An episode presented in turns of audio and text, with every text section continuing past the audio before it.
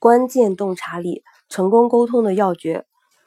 第一章：初涉公关，一个人能改变成千上万人的观念。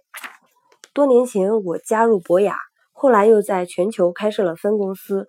我深知对待日常生活中的琐事，各国人的态度和反应千差万别，谈什么，如何入手，要想有个好结果，要因时因地因人而异。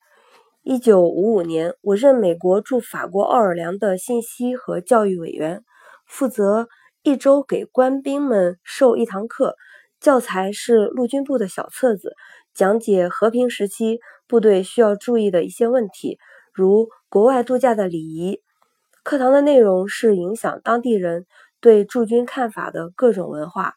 我说，在法国休假，军人应着便装，绝不能穿军装。因为外敌入侵这段经历，普通法国人不愿见到外国军装，哪怕是盟军也不行。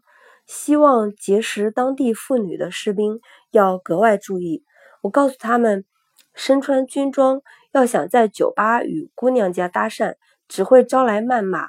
但德国人的态度却截然不同。我建议那里的驻军官兵休假期间一定要穿一身鲜亮的制服。